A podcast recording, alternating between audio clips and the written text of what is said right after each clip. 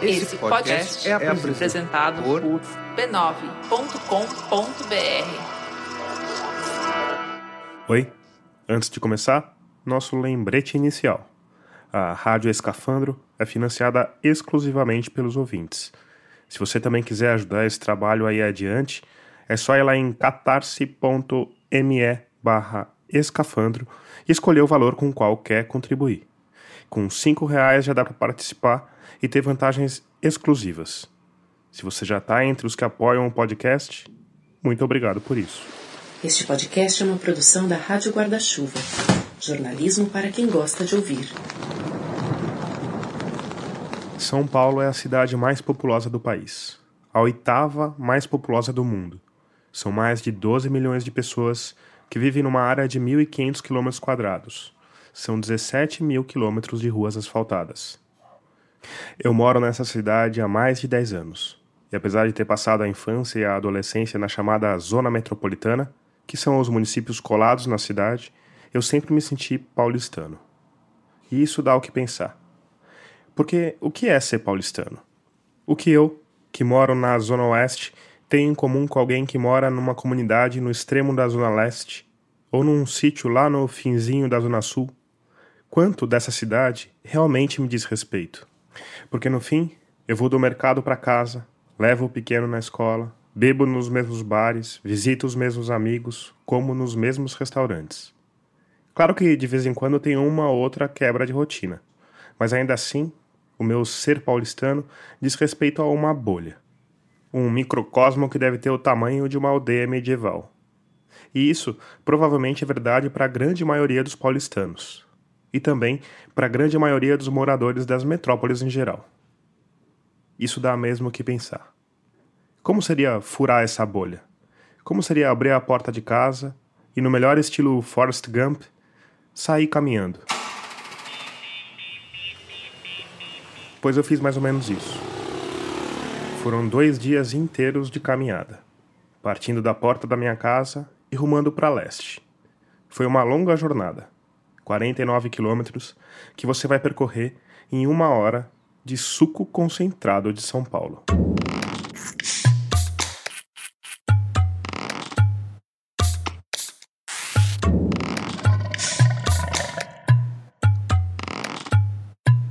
Eu sou Tomás Chiaverini e o 22º episódio de Escafandro já começou.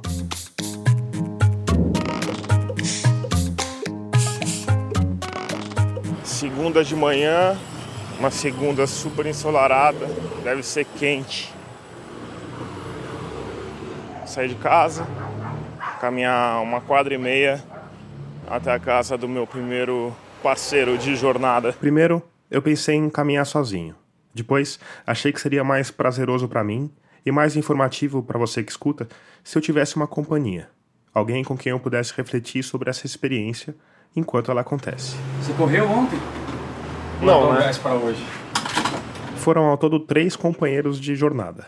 E se você é ouvinte frequente do Escafandro, certamente conhece o nome do primeiro deles, Paulo Gama, o autor da nossa trilha sonora. Você pensou em coisas inteligentes para dizer?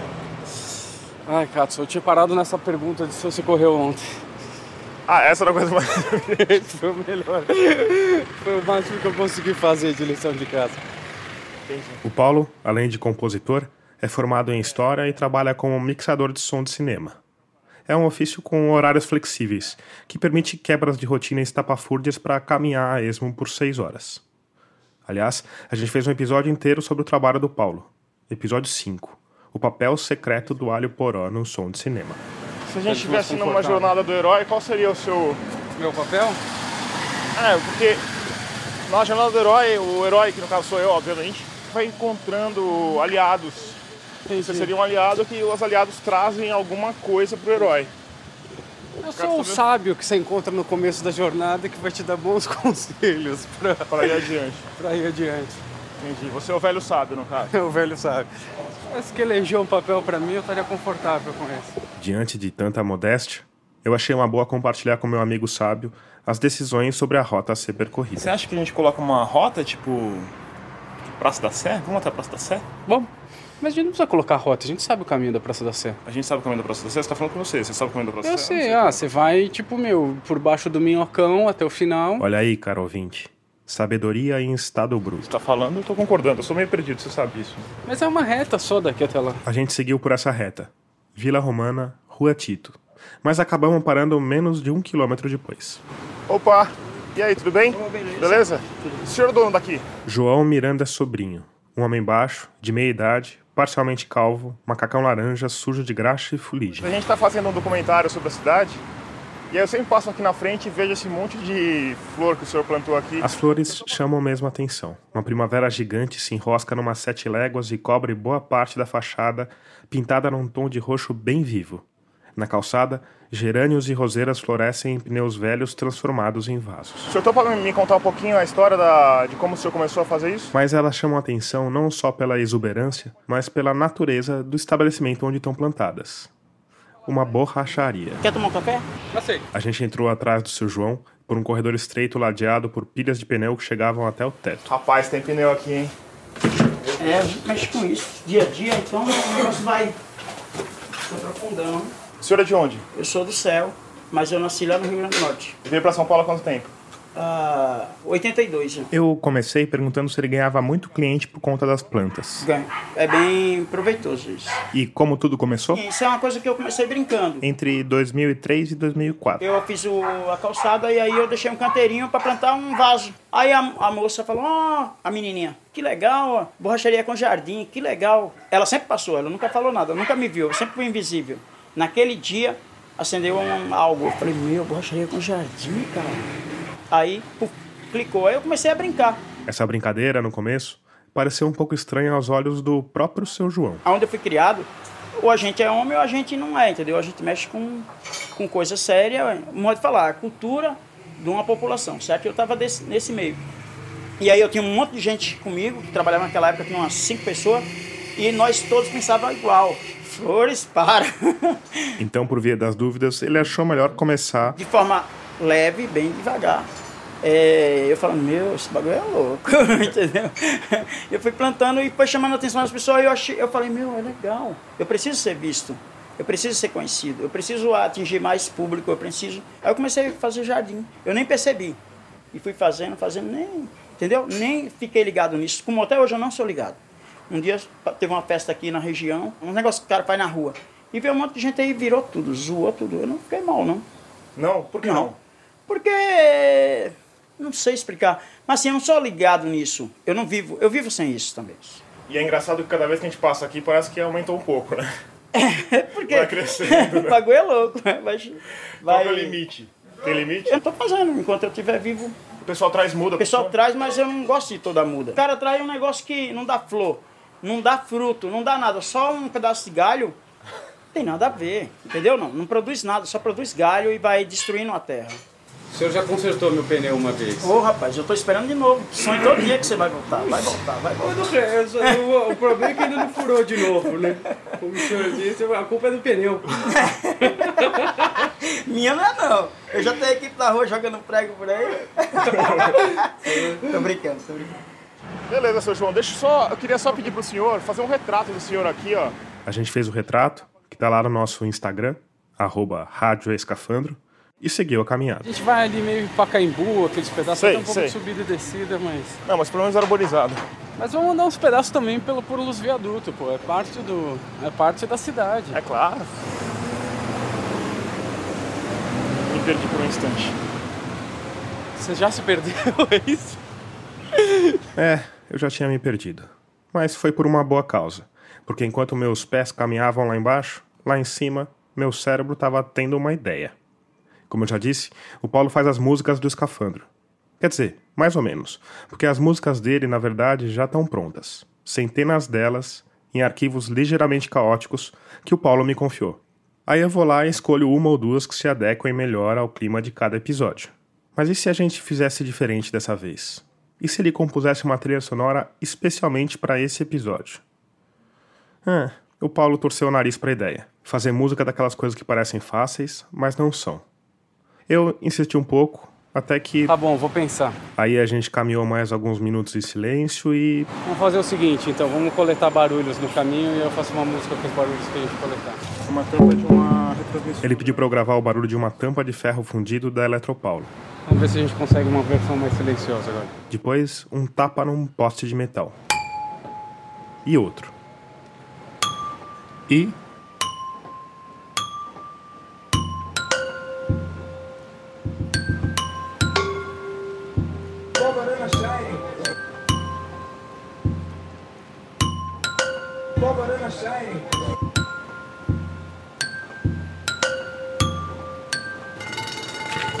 Escova Sabrina Sato.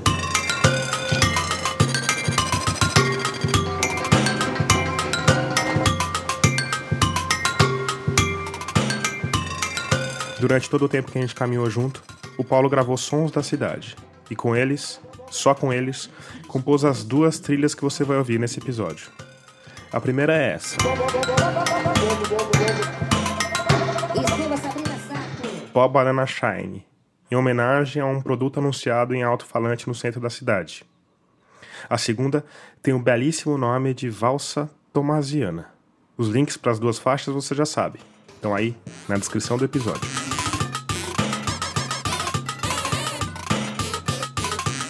Além de parar para gravar sons aleatórios da cidade, como a porta de uma geladeira num café, Posso gravar o ruído da porta, só que ela faz um ruído engraçado? E você tá indo pra igreja?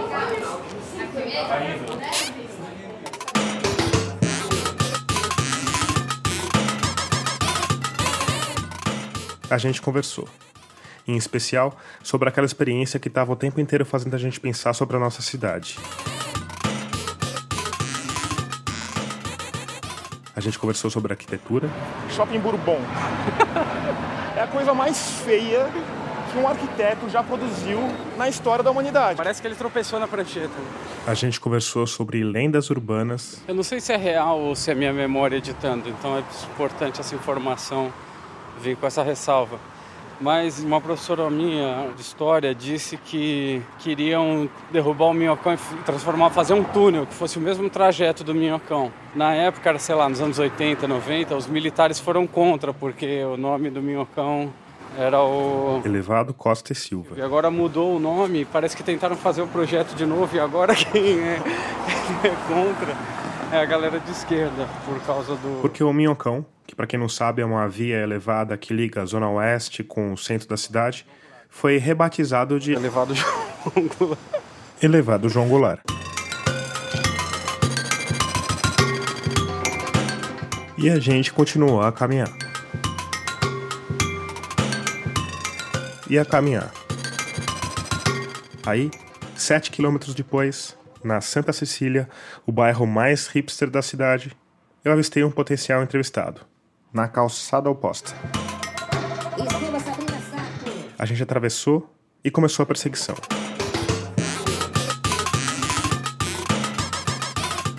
E é curioso que depois de se andar alguns quilômetros no sol, as demais pessoas começam a aparecer subitamente em forma. E anda rápido. A gente tá parecendo dois perseguidores, 12 anos.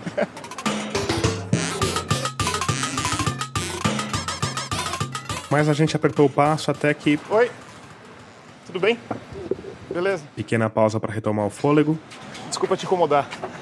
A gente tá fazendo um documentário sobre a cidade. É, queria saber se você toparia trocar uma palavrinha com a gente. Coisa rápida.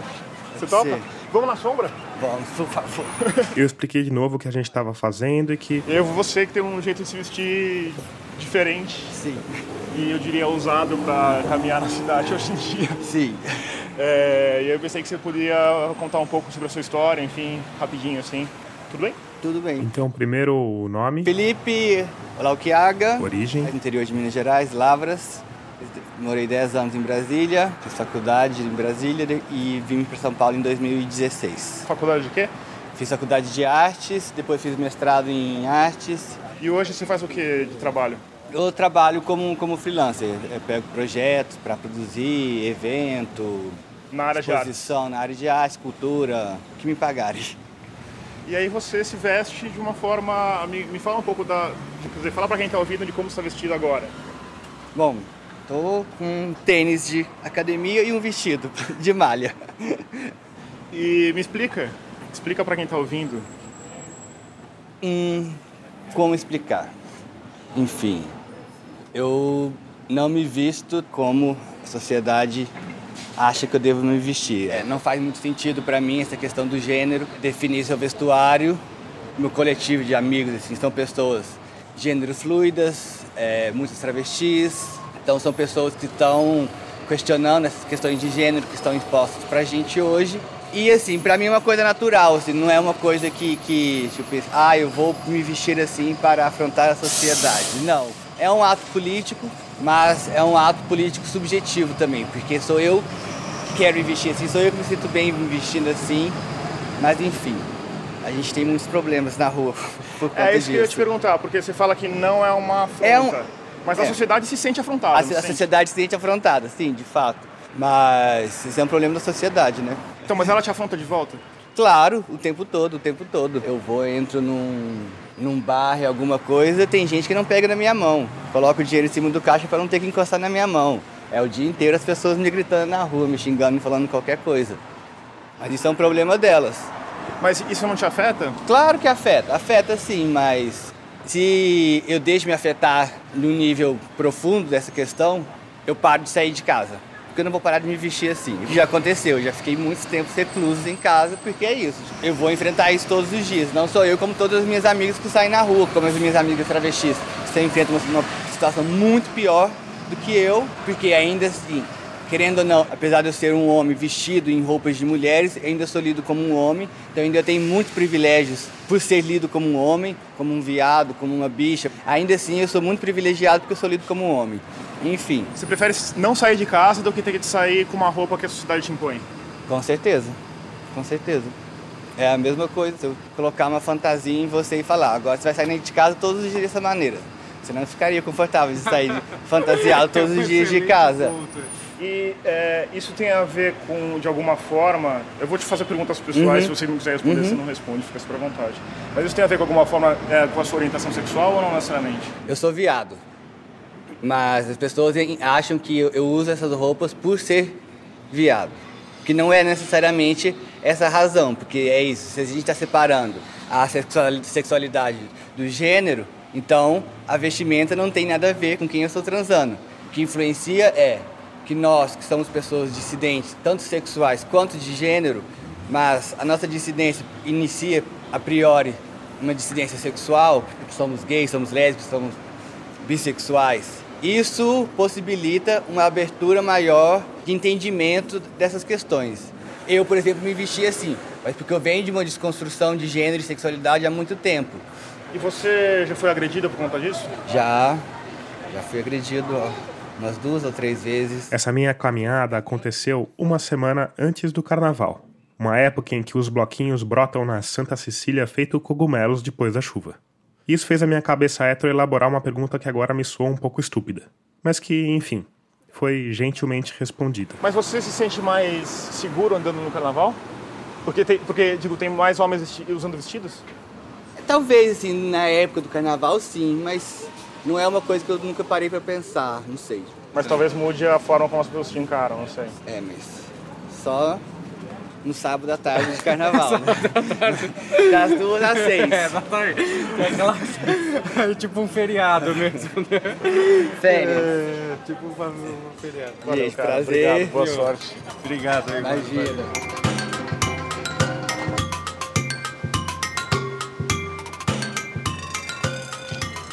gente andou 9 quilômetros. Nossa, nem parece tanto, né? E por 2 horas e 12 minutos.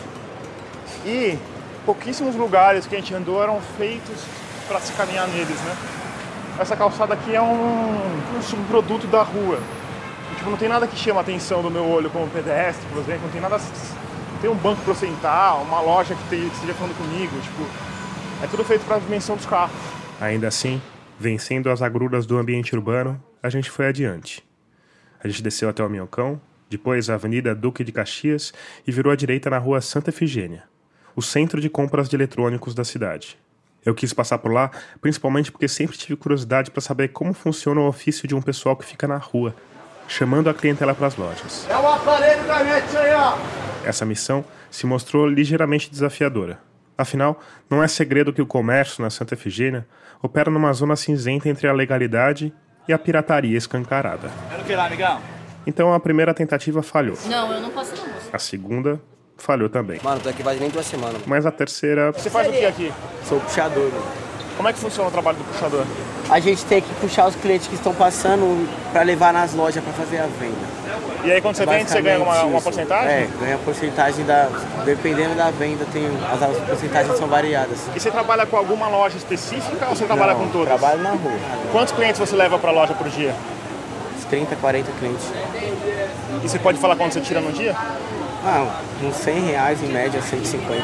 E o que, que vende mais? Depende do movimento. Tipo, fim de semana é... Sai muita, muita coisa, a maioria das coisas que sai é conserto de celular, celular. Aparelho desbloqueador também sai bastante. Essa parada do canal tá saindo bastante. um aparelhinho que supostamente desbloqueia todos os canais da galáxia. E cara, esse negócio do canal é ilegal, não é? Antigamente era, hoje em dia não é mais ilegal não. Não? Antigamente roubava sinal por causa das antenas. Você roubava o sinal da Sky e da NET. Hoje você não rouba mais sinal de lugar nenhum. Na verdade, aparelhos desse tipo são sim ilegais. E especialistas dizem que eles podem aumentar a vulnerabilidade a ataques de hackers. Ainda assim, nosso entrevistado parecia confortável conversando com o jornalista. E por quê? Porque os caras mostram as partes que eles querem mostrar. A parte que eles vêm aqui receber o dinheiro dele, eles não mostram. Essa parte eles não mostram. Porque tem gente que vem receber o dinheiro? Lógico, as polícia, lógico que as polícias recebem. Ah, entendi. Hum. Você acha que não? Qual que é a loja mais estranha que tem aqui Santa Efigênia, cara? É de espião, mano. As lojas de espião é muito estranho. Sério? Esse bagulho de espionagem é muito estranho. Aonde tem uma loja dessa aí? Tem aqui no Shopping Universo, mano. Será que eles deixam a gente gravar lá? Leva a gente lá. Não, vou levar vocês lá. Vocês vão comprar? Vocês vão lá só fazer entrevista, mano? O cara vai falar, porra, puta cara. Eu indico pra vocês, mano. Não tem como você errar. Você vai até o final do corredor, vai ter uma portinha. Você vai passar essa porta vai te dar em outro shopping. À direita vai ter um Homem-Aranha com vários equipamentos de espião. É naquela loja. Junto, mano. Quais as chances de uma loja de espiões deixar a gente gravar lá dentro? Por outro lado, quais as chances da gente não seguir esse caminho, no melhor estilo, Alice atrás do coelho? Passa a portinha lá no final. À direita. Olha lá o Homem-Aranha. Nossa, que da hora, Zé. A gente tá fazendo um documentário sobre a cidade de São Paulo. Você pode falar um pouco sobre a sua loja? Não, né? Não pode. Até que é, não é minha, que é sempre pegado. Nada. A gente não tem autorização pra isso. Tá bom. Obrigado. Obrigado, gente. Tem que vir com o lapela escondido. Não, a gente tem que comprar um microfone espião e depois vir na loja de espião, mano. Óbvio. Eu acho que você deveria fazer um movimento, paisagem sonora. Pegar um trecho daquele trecho que a gente estava só andando. Moça, posso ajudar E que tem tipo um carro parado na rua, um passo, uma loja com som e tal, tal, tal. E aí a gente chegou na Santa Efigênia. E aí você deixa tipo um pouquinho, 20 segundos, assim, você pode até editar pra. Videogame família, jogo tem Tipo isso, sabe? O cara falando, videogame. Eu vou pensar, Paulo. Vou pensar.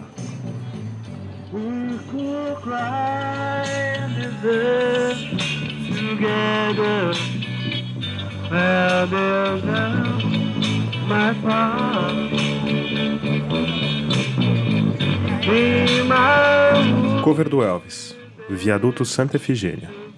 Aumenta o som aí.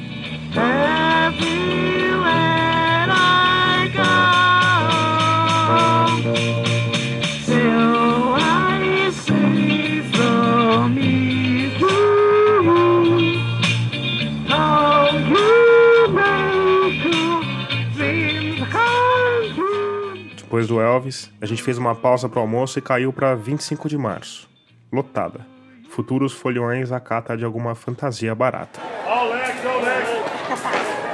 É engraçado que os carros meio que desistiram de andar na rua. Vou ficar parado aqui pra sempre. Uma muvuca de gente tinha tomado a rua e dois ou três carros seguiam parados, com seus motoristas prostrados ao volante. Vou ligar meu ar-condicionado. É, vou ficar aqui até. o Marco Bublé no som e vou ficar aqui até a humanidade acabar. Olha que loucura que tá nós. Por volta das três da tarde, depois de 15 quilômetros de caminhada, a gente chegou na Praça da Sé. É um lugar simbólico para São Paulo, porque ali fica o pequeno totem do Marco Zero da cidade. Todas as medidas de topografia de São Paulo são feitas a partir dali. Ele também serve como referência para os números das ruas, que aumentam a partir daquele ponto. Ou seja, simbolicamente, todos os 17 mil quilômetros das ruas de São Paulo começam naquele pequeno totem. Ali do lado também está a Catedral da Sé, com suas belas torres góticas cor de zinabre. Mas hoje, a Praça da Sé é um lugar carregado. Tomado por uma horda de homens e mulheres que a muito custo tiram sustento daquele lugar e do entorno. São vendedores ambulantes, pessoas em busca de trabalho, catadores em busca de lixo, dependentes em busca da próxima pedra de crack e pessoas em situação de rua. Muitas pessoas em situação de rua. Que zanzam meio sem rumo, lavam roupas no chafariz, bebem cachaça barata ou se espalham pelo chão, sem esperança de que alguma coisa mude para melhor. Só você e Deus. Pastor, eu tenho um dois real, tenho cinco real, tenho vinte, tenho cinquenta, tenho cem, tenho mil. É aquilo que Deus toca no teu coração. Nem por força e nem por violência. Amém? Fecha na tua mão ainda, se ninguém vê. Só você e o Pai sabem. E o que você semear aqui, que Deus lhe dê cem vezes mais. E deixa o diabo ficar de cara feia. Pode me criticar, pode falar. Porque essa oferta aqui, irmão.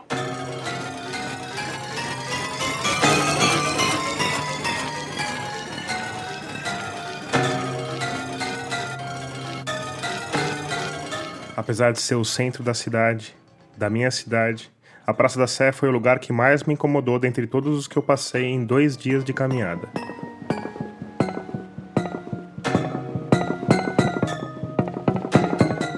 Um triste símbolo a ser exibido pela maior metrópole do país. O senhor vende pinga e cigarro? A mercadoria ficava num papelão em cima da moreta de cimento. Duas garrafas de cachaça corote, copinhos plásticos de café, um maço de derby aberto.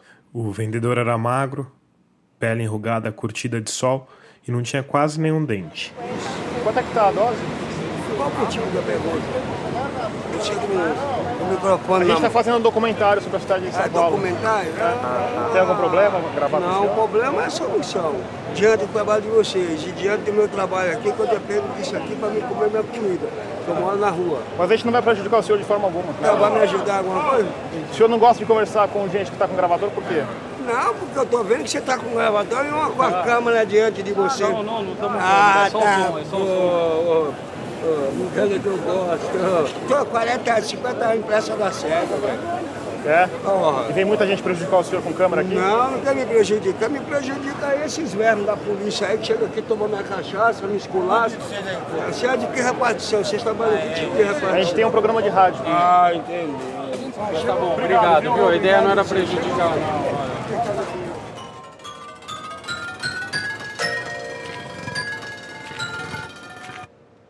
Um pouco depois dessa conversa, o Paulo me informou que estava na hora da gente se separar. Ele ia pegar o metrô e enfrentar algumas horas de trabalho no restante do dia.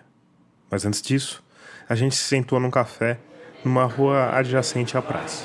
Eu acho que a grande diferença de, de fazer isso sendo gravado é pensar que outras pessoas vão olhar o que você está sentindo, o que você está falando, né? De alguma maneira é um pouco egocêntrico que eu vou falar, tá? Mas é um olhar de fora para as opiniões que você está dando, né? As pessoas vão ver pelo seu olhar.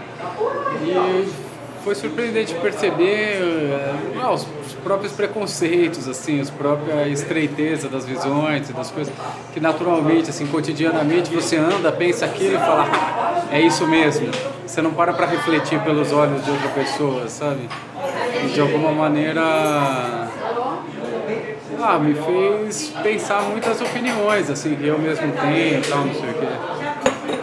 Mas foi enriquecedor, assim, nesse sentido, sabe? Um parar para olhar mesmo. Será que é isso mesmo que eu penso? Será que está de acordo com o que eu estou sentindo? Depois dessa breve reflexão, eu acompanhei o Paulo até as catracas do metrô, no subterrâneo da Praça da Sé. Foi um prazer, mano. Ó, a gente se vê. Boa viagem, hein? Obrigado.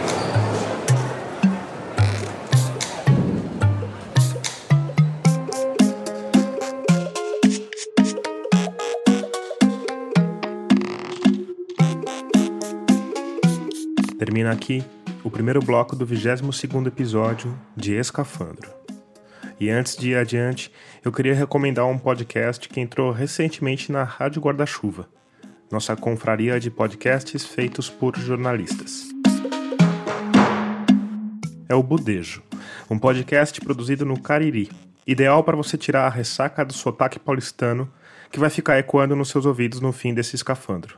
Mas eu queria recomendar um episódio em especial do Budejo, o número 36, sobre Luiz Gonzaga. É uma reportagem de mais de duas horas que não faz feio para nenhum documentário da Netflix. Enfim, mais do que recomendado. E ainda no assunto Rádio Guarda-Chuva, eu tenho uma novidade saborosa. A gente organizou um ciclo de debates sobre podcasts jornalísticos. É o Tá Chovendo Podcast. Vão ser quatro mesas em dois sábados de março que vão acontecer no Centro de Pesquisa e Informação do SESC, em São Paulo. Eu vou mediar uma mesa sobre podcasts narrativos que vai contar com a Gabriela Viana, do Vozes e Reflexões, podcast da CBN, e com o Rodrigo Alves, do Vida de Jornalista. Nas outras mesas vai ter Branca Viana, do Maria Vai com as Outras, da revista Piauí, Renan Suquevicius, do Todas as Letras, da Folha de São Paulo, Tatiana Vasconcelos, da CBN, Juliana Dantas, do Finitude, Gabriela Maier, do Põe na Estante da Band News e várias outras estrelas da podosfera. As mesas vão acontecer no dia 21 e 28 de março e os ingressos são limitados. Então, se você ficou interessado, corre lá para garantir o seu. Eu coloquei um link com todas essas informações lá em radioescafandro.com na aba Eventos.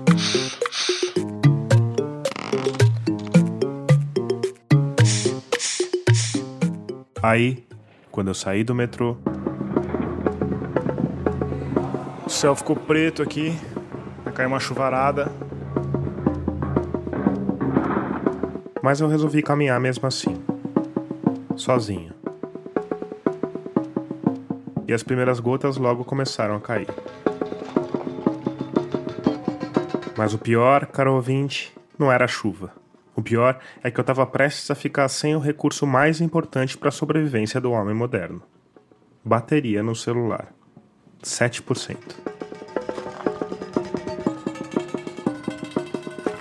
Então eu caminhei. Caminhei só, apreensivo e agoniado, com o coração mais cinza que o céu de São Paulo.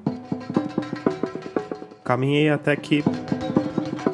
Sesc do Carmo. Hum, talvez ali houvesse o acesso prometido à rede da Enel.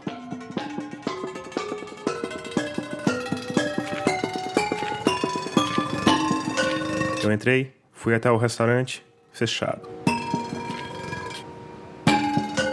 Outro restaurante, fechado. Pelas janelas, dava para ver que a chuva apertava lá fora. Eu subi mais dois lances de escada e finalmente lá estava o que eu precisava. Diante da cafeteria, um espaço amplo com bancos baixos de madeira. Em cada canto, um pequeno totem de alumínio com várias tomadas. Mas ainda havia um probleminha, porque eu não era o único desesperado por alguns minutos de eletricidade. Ao redor de cada totem havia um grupo de quatro ou cinco homens, cada um com um celular na mão, cada celular devidamente plugado na rede elétrica. A maior parte desses homens, eu descobriria logo, eram imigrantes, refugiados e desabrigados que moravam nos albergues da região. Mas eles não eram tantos quanto as tomadas, e em pouco tempo eu consegui achar um lugar para plugar o meu carregador. Mandei uma mensagem para o meu segundo companheiro que estava a caminho e sentei para descansar os joelhos. A chuvarada aumentou lá fora. Eu resolvi aproveitar a parada para conversar com o pessoal que estava lá, largado nos bancos, às vezes caindo de sono e sendo acordado por um funcionário do SESC. Ali é permitido sentar, carregar o celular, usar o banheiro, mas não deitar ou dormir. Qual é o seu nome? Roberval. Roberval? Você é de onde? Bahia. Em que cidade que era que você morava Vitória lá? da Conquista. Você está aqui em São Paulo há quanto tempo? Tem mais ou menos um ano. E lá na Bahia você fazia o quê? Na Bahia eu era comerciante. De quê? O que que você vendia lá? Eu vendo artesanato, muita bagulhada. E você veio pra cá por quê? Eu vim atrás de um irmão meu, né? Estava aqui uns 15 anos sem mandar notícia. Aí minha mãe preocupada, minha mãe não vai atrás. O Roberval veio e começou a busca pela empresa onde sabia que o irmão tinha trabalhado, mas Aí o rapaz falou que ele tinha saído. Ele saiu, pediu as contas e o patrão viu ele morando na rua. e foi por aí que ele continuou a busca. Numa peregrinação pelos vários albergues da região central que acolhem pessoas em situação de rua. A resposta era sempre a mesma. Ele passou por aqui, passou, passou. E todos que eu ia falavam que ele tinha passado. Quanto ah, tempo durou essa parte dos albergues? Ah, eu fiquei aqui uns 20 dias. Mas a cidade de São Paulo é imensa. São mais de 80 albergues municipais com 17 mil vagas. O último censo da população de rua estima que existam 24 mil desabrigados em São Paulo. Mas é provável que esse número seja bem maior. E achar alguém nesse mundaréu de gente parecia uma tarefa impossível. Mas aí. Aí quando eu decidi ir embora, eu falei, ah, vou embora, porque a cidade é muito grande. Aí eu ia passando pela Sé, perto do Povo a Tempo ali.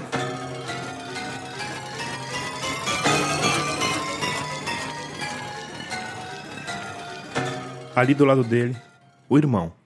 Um homem com quem ele não se encontrava havia 15 anos. Aí ele estava passando com um cara barbudo. Você reconheceu ele? Reconheci. Falei, Edmundo, ele é meu irmão e tal. Eu falei, e aí, rapaz? Aí, tô aqui e tal. Eu falei, e o trabalho? Não, não tô mais trabalhando, tô na rua e tal. Eu falei, mãe quer que você vá embora. Aí ele falou, tudo bem. Aí marcamos. Aí tá tudo certinho para ele ir. Minha mãe já mandou o dinheiro. E aí sorte e retorno. E você tá com que idade hoje? Eu tenho 44. E ele? Ele acho que ele tá com 50. Vocês estão aonde agora? E ele tá no, no albergue, né? Eu tô num acampamentozinho aqui. É praticamente uma pensãozinha, né? E aí agora, mas já tá tudo certo para ir embora. Porque aqui não acha mais nada, né? Você tentou? Ele tentou, né? Porque eu falei, rapaz, você não deve ficar andando, porque ele fica andando. As pessoas em São Paulo ficam muito iludidas, né? Porque aqui tem tudo, né? Tem albergue bom, assistente social aqui é excelente. Então as pessoas têm dormida, comida boa, e tem um Bolsa Família que ele recebe. Então acomodou. E fica só andando para São Paulo.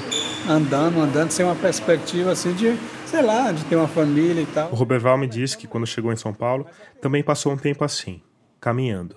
Morava num albergue e passava o dia perambulando sem rumo pela cidade. Depois que eu fui acordar, eu tenho um objetivo aqui. Foi que eu saí procurando meu irmão 20 dias. Mas a gente vê que ele está viciado em andar na cidade. Tem muitos aqui andando. Porque não falta comida aqui em São Paulo. Se você está andando na rua, as pessoas param e lhe dão comida. Entre 2005 e 2006, eu passei um ano escrevendo um livro sobre a população de rua em São Paulo. Cama de cimento. E vi isso acontecer com frequência. Gente dormindo embaixo do viaduto que jantava duas vezes, cada jantar doado por uma igreja diferente. O lixo de São Paulo é uma preciosidade. Porque logo quando eu cheguei aqui, eu passei uma dificuldade. E eu fiz amizade com um rapazinho, que a gente estava esperando a comida chegar, atrasou. Ele falou, ó, passa a comida aqui. Eu, aqui na Baixada do Cruzeiro. Não passou. Ele falou, ó, tem um lixo ali. Aí eu fui, eu tava com fome. Quando eu cheguei lá, rapaz, ele meteu a mão no lixo e começou a pegar as coisas e comer.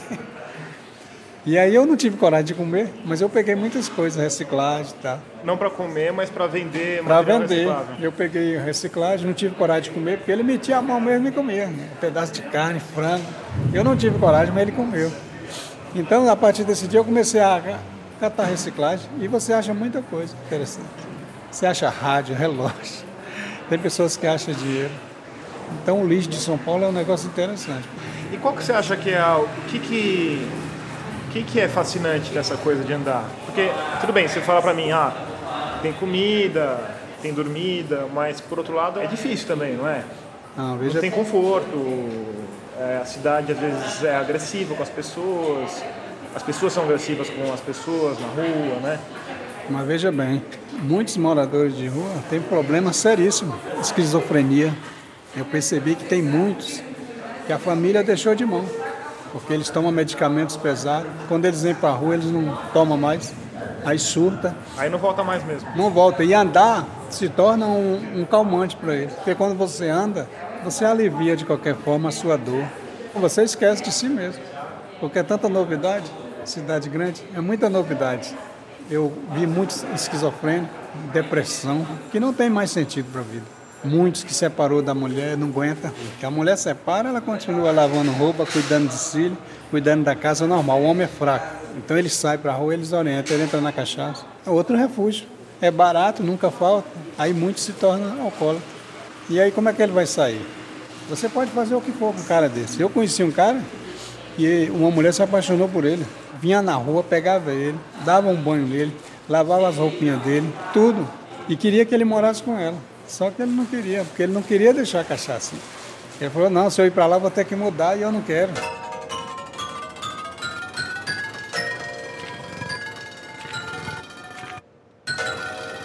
Quando eu estava terminando minha conversa com o Roberval, meu segundo companheiro de caminhada chegou. Tudo bem, Arpad? Você comprou um guarda-chuva? Roberval, Arpad. O geógrafo Arpad Spalding. Você, ouvinte do Escafandro, talvez se lembre dele também, falando sobre a capacitação de agricultores orgânicos na Zona Sul de São Paulo, no episódio As Beterrabas e o Sentido da Vida. Era hora de seguir a caminhada e eu tentei me despedir do Roberval. Cara, obrigado. Mas Eu queria te falar o seguinte, eu tenho, eu tenho um livro praticamente pronto. Primeira vez que eu cheguei em São Paulo, eu disse na, na rodoviária do Tietê, fiquei ao lado ali sentado no banco, passou um casal gay, dois homens de mão dada. Eu peguei um pau e corri atrás deles para ver com eles. Você vê que loucura. Mas eu, eu vi que eles eram felizes. Como eu não era feliz, eu ataquei eles depois que eu fui ver. Passou um tempo e eu tô vendo essas presepadas todas de Bolsonaro aí, esse moralismo, falso moralismo, que a gente sabe que é tudo mentira, que eles fazem coisa pior. E eu fui escrevendo. Eu queria fazer um livro de desenho para a mocidade. E o nome do livro? Jesus na Índia. Jesus chega na Índia, conhece um casal formado por dois homens e resolve responder às dúvidas que eles têm sobre religião. Quer ver aqui? Tá tudo escrito aqui. O Roberval abriu a mochila e me mostrou o material. Folhas dos mais variados tipos de papel, preenchidas com caneta esferográfica, amarfanhadas em maços presos por elástico e protegidos por sacos plásticos. Ó, tá tudo aqui. Nossa, é uma muita coisa. bagunça. Entendeu? Eu, bom, falei que o mercado editorial era difícil, mas enfim, que ele podia anotar o meu número de celular para se precisasse de alguma coisa. Ele concordou, anotou e guardou na mochila junto do manuscrito. Obrigadão, cara. Obrigado por compartilhar essa história também. Tá bom.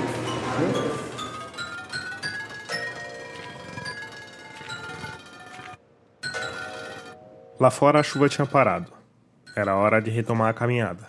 Com um novo aliado que estava parado em pé, abraçado num imenso casaco de lã. Tá 30 graus nessa cidade. Você trouxe um casaco de lã, foi isso? Era o único que eu tinha. Ok, Arpad. Então vamos. Bora. Escova Sabrina Sato. É pro outro lado que a gente tem que ir, né? Pra onde a gente tá indo? Então, essa é uma questão que a gente precisa colocar. Você quer ter destino? Não, vamos andando. Aqui a gente passa viaduto, chega na zona cerealista, a Rua das Madeiras, Cantina Didio original tá por aqui. Você acha que o que? A gente vai fazer um passeio turístico? Tá bom. Então Não, a vamos. gente vai andando. Eu preciso acabar na moca. Meus planos eram dormir na casa do meu companheiro seguinte de jornada, que mora no bairro da Moca.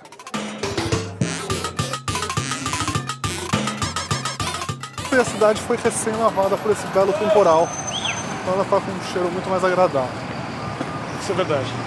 E o ar também tá mais puro. Ah, respire o ar puro do centro de São Paulo.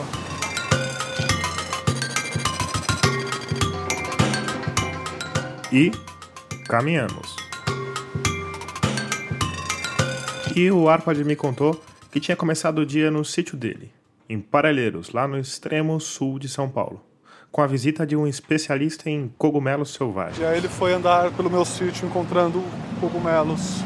E aí eu abandonei ele enquanto estavam fazendo um belo almoço. Pra vir me fazer companhia andando aleatoriamente pela cidade. Exato. Você é um bom amigo, Arthur. Apesar de você ter chegado três horas atrasado. Só duas.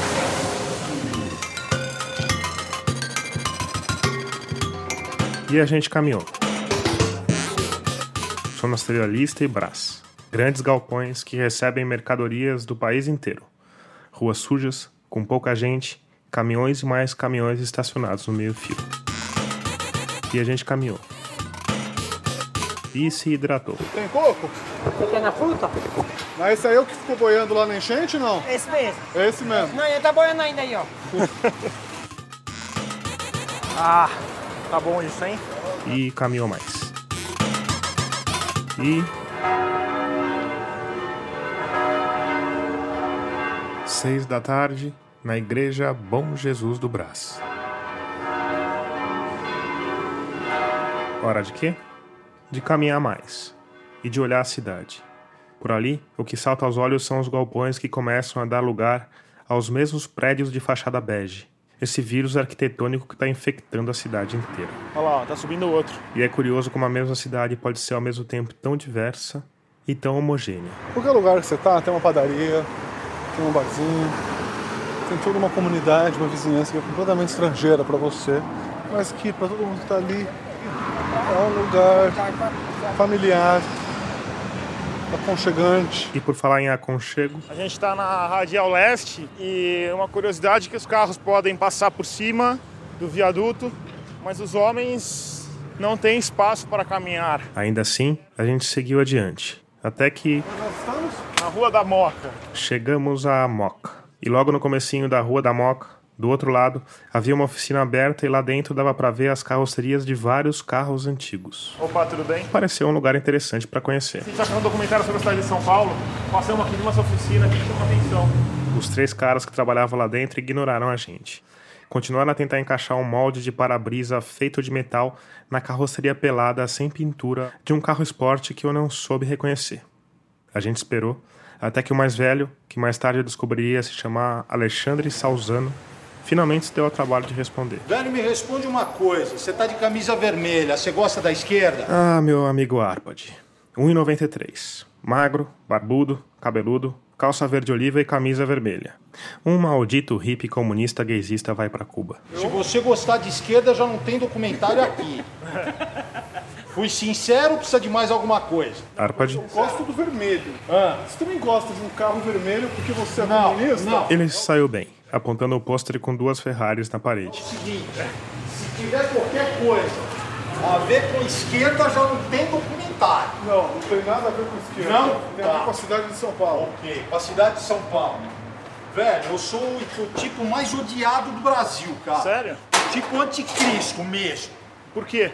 Porque eu sou filho de italiano, nasci no Cambuci, num hospital militar. Não Já preciso tá- falar mais nada, Já né? tá ficando velho. Tô ficando velho, tô ficando chato, vai encolhendo a pique, esticando o saco. E o que, que é isso que está colando aí? Não tô colando bosta nenhuma, você viu cola aqui? Eu tô fazendo um gabarito, desse gabarito aqui sai um para-brisa, entendeu? Entendi. É isso que eu tô fazendo. Esse carro aqui nós construímos ele praticamente do zero. Ele, era, ele existia, tá ali os pedaços dele. Nós construímos tudo que você está vendo aqui, essa frente, a traseira, os assoalhos, a bosta toda, e eu continuo vivo. É um Porsche? Não, é uma Maserati. Caralho, cara, porra, tá escrito aí. Tava escrito: Maserati. Letras garrafais no bloco do motor descoberto e meio desmontado. Mas bom, em minha defesa, eu tinha dado 25 quilômetros e entrevistado, sei lá, duas dezenas de pessoas. Mas, enfim. Pô, o cara vem fazer reportagem analfabeto, mano. Foi essa parte aí que ficou legal. Haha. Mas enfim, é uma réplica isso? Não, original. É Restaurando. O que os fudileiros e as batidas e tudo mais fizeram com o pobre do carro. Eles pareciam estar refazendo tudo. Então, o que tinha de original ali? Chassi mecânico. O chassi é mecânico, o resto é tudo montado em cima. Isso aqui era feito à mão e eu tô fazendo o carro à mão, igual se fazia na Itália nesse ano do carro. Que ano que é esse carro? Tem muita gente que faz isso em São Paulo? Tem, ele respondeu longe do microfone. Eu. Eu tenho um Fusca, eu tô precisando arrumar. Você... Ai, fala pra ele se você fosse rico, milionário, o que Porra, você faria. mano, se eu ganhasse na loto, cara. Grava Eu comprava essa ponte aí. Aí eu ia pagar os engenheiros tudo, né? Falou, ó, você pega a ponte, corta ela lá naquele canto de lá. Aí você pega os Fusca e põe lá em cima e larga assim as Kombi, né? Aí você fica aqui olhando, ele faz. Aí você sai correndo daqui, pá, vai até o rio, ele cai num monte de merda lá no rio de merda. Aí você fica lá esperando os caras que gostam de Fusca e nadar na merda pra catar, né? Você adora Fusca? Aí eu gosto, porra, é tudo que eu gosto é Fusca. Ah, na lista das coisas que eu odeio nessa vida, não sei se Fusca encabeça, não, minha ex-esposa encabeça. E por que, que você odeia tanto Fusca? Porque isso aí só dá prejuízo, é coisa de pobre. Pobre só traz problema, velho. É filho doente, é NPS, aquela merda. Quanto tempo vai levar para esse carro ficar pronto? Cara, ele tem que sair daqui. O processo todo, desde a chegada da carcaça até o polimento final, leva cerca de um ano. E custa a bagatela de 600 ou 700 mil reais. Senhores, obrigado, a gente vai continuar a caminhada. O Salzano parou o que estava fazendo e foi apertar firme a mão do Arpad. Meu, não vote na esquerda.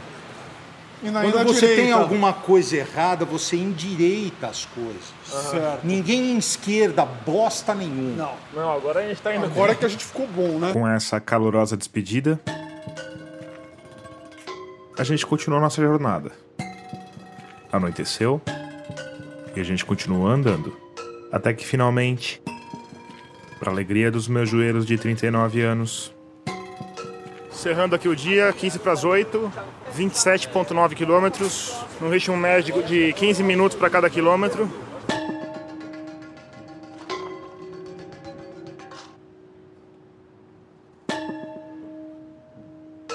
então, que comece o segundo dia. Gente acabou de passar no Templo do Salomão. Sede da Igreja Universal do Reino de Deus, uma das maiores edificações religiosas do Brasil, erguida ao custo de 680 milhões de reais, no bairro do Brás. Fomos expulsos em 15 segundos, porque não pode gravar nem o áudio lá O dentro. meu companheiro de caminhada do segundo dia é outro personagem que já apareceu por aqui, no episódio 9, A História do Brasil que a Floresta Escondeu. O jornalista, mestre em arqueologia e orgulhoso morador da Moca, Bruno Bartachini. Caminhar em viaduto é sempre uma sensação bizarra, né? Eu gosto, mano.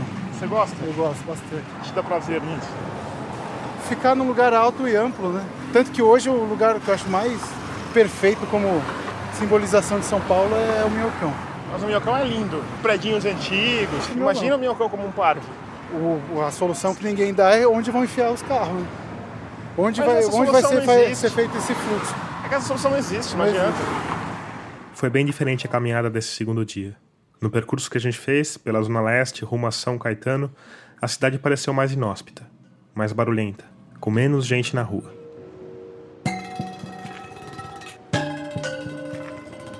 No final da manhã, quando a gente adentrava o remoto bairro do Belém, começou a chover.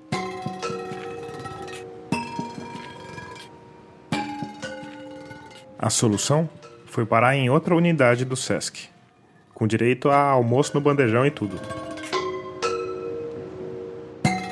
Aí, sem muito o que fazer, a gente simplesmente se sentou e ficou. Esperando a chuva passar. Feito dois aposentados. O Bruno veio de boi, né? Ele tá com a vestimenta adequada para se aposentar. Só falta 48 anos. Mas durou pouco essa parte, e a gente voltou a caminhar. Para o leste e avante. E também parou para falar com o povo, porque afinal, era essa a ideia. Mas Com licença. Tudo bem com a senhora? Tudo bem. A gente é jornalista, a gente está fazendo um documentário sobre a cidade de São Paulo. E a gente está parando para conversar um pouco com as pessoas, para saber um pouco do bairro. A senhora toparia conversar um pouquinho com a gente? Não, bem, no momento não, estou esperando uma pessoa. Mas a gente pode conversar aqui mesmo não, rapidinho. Bem, no momento não. Não? Agora, no momento não posso. Tá bom, Fico obrigado. me devendo, Tá bom, obrigado. Então a gente caminhou. E conforme a gente caminhava, a cidade continuava a mudar. Às vezes, essa mudança vinha aos poucos. Às vezes, vinha de forma súbita. De repente, estamos numa comunidade. A gente está vendo casa sem reboco, gato na fiação, carro apodrecendo na calçada, moto desmontada. Tem uma sequência de um, dois, três, três monzas. E a gente continuou a caminhar.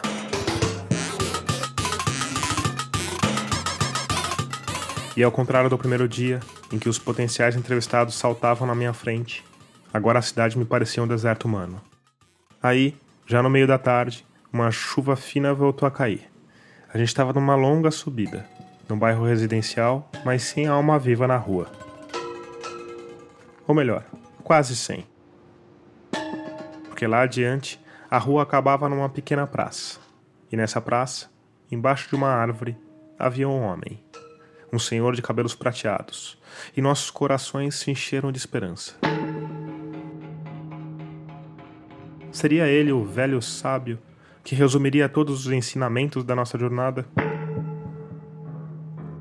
Bom, o jeito foi chegar perto e tentar descobrir alguma coisa sobre a vida daquele homem. No fim, o seu José tem 82 anos, trabalha vendendo máquinas para gráficas e tinha marcado de encontrar um comprador ali.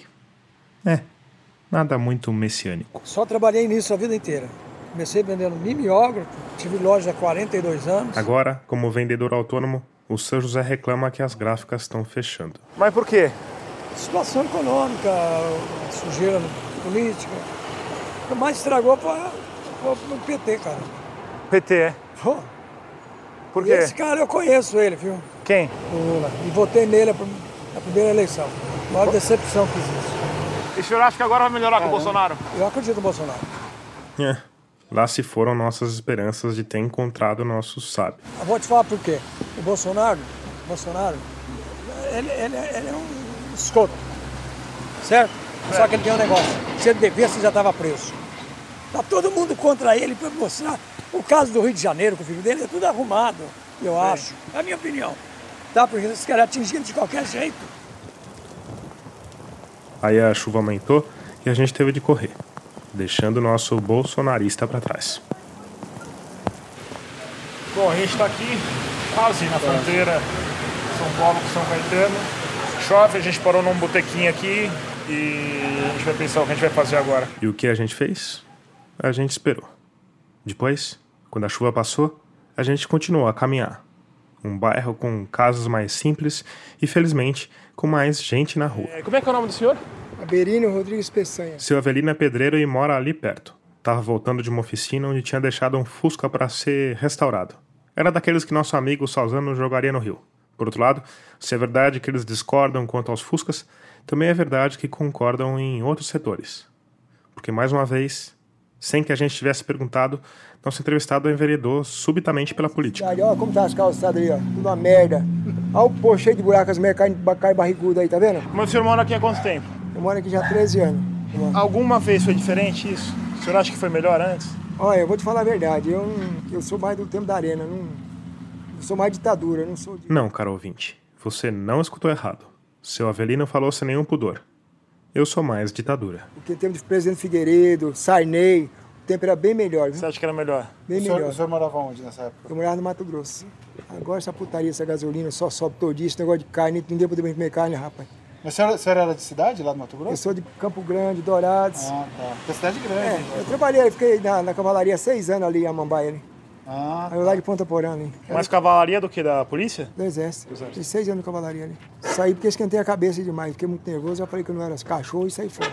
Mas porque o, Falei por mesmo. causa de oficial? Não, saí porque aí os recrutas iam entrar e parece que colocaram uma mão de sal no, no prato de comida. Salgou tanto que não conseguia comer. Aí eu acho que o Praça Velha é diferente, ele tem que comer melhor. O recruta não, se ele entrou em recruta, ele tem que ter mais aula de instrução de, de comida, né? Que ele tem que ser castigado, né? Pelo aprender comer igual eu aprendi. Comida do tenente é uma comida, soldado é outra. Capitão não come junto com o soldado, é tudo separado. A comida dele é comida especial. Então você sabe por causa da comida, é Eu sei por causa da comida. Tudo bem, pedir baixa por causa do sal é um pouco estranho. Mas Figueiredo, Sarney, Pra mim era melhor, porque pelo menos os caras não andam roubando ninguém. Hoje em dia o moleque quer comprar um tênis, o pai não tem o dinheiro, o moleque tem que roubar. Ele está certo, porque o pai não tem condições. O, o, o tênis que eles querem é de 400 reais. Se ele comprar um tênis de 400, sobra quanto pra ele? Faz quanto? Se ele encher o tanque do dojão, Se ele encher então... o tanque, não, não, não sobra nada. Esse tal de Lula aí, roubou o tanque Kid, fala que não é dele. Como não é dele? Então é minha aquela chácara, se não é dele. E outro cara também, aquele tal de Quest, eu não gosto dele, safado também. Eu falo na cara deles, eu não tenho esse negócio O não. Quercia já morreu, né? Morreu, se morreu, demorou.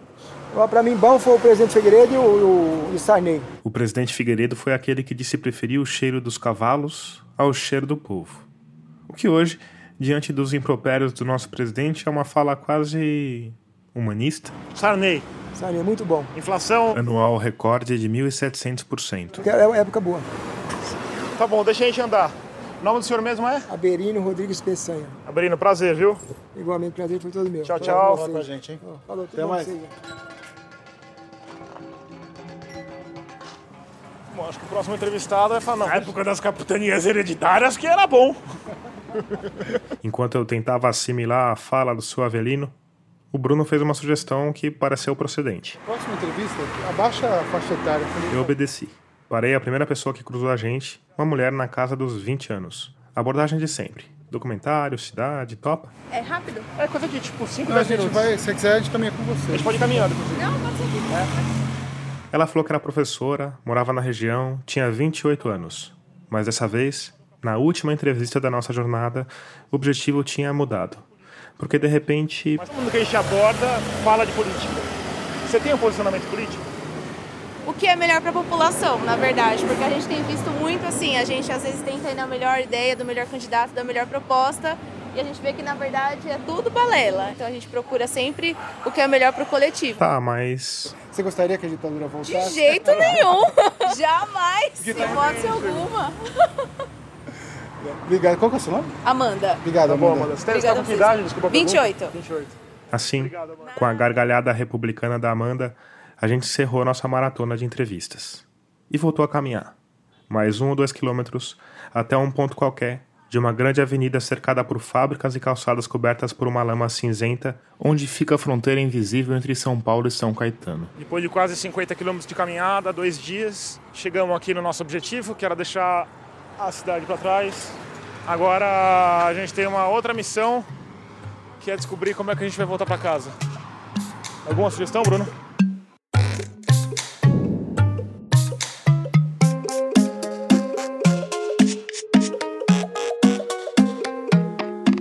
Termina aqui o 22º episódio de Escafandro.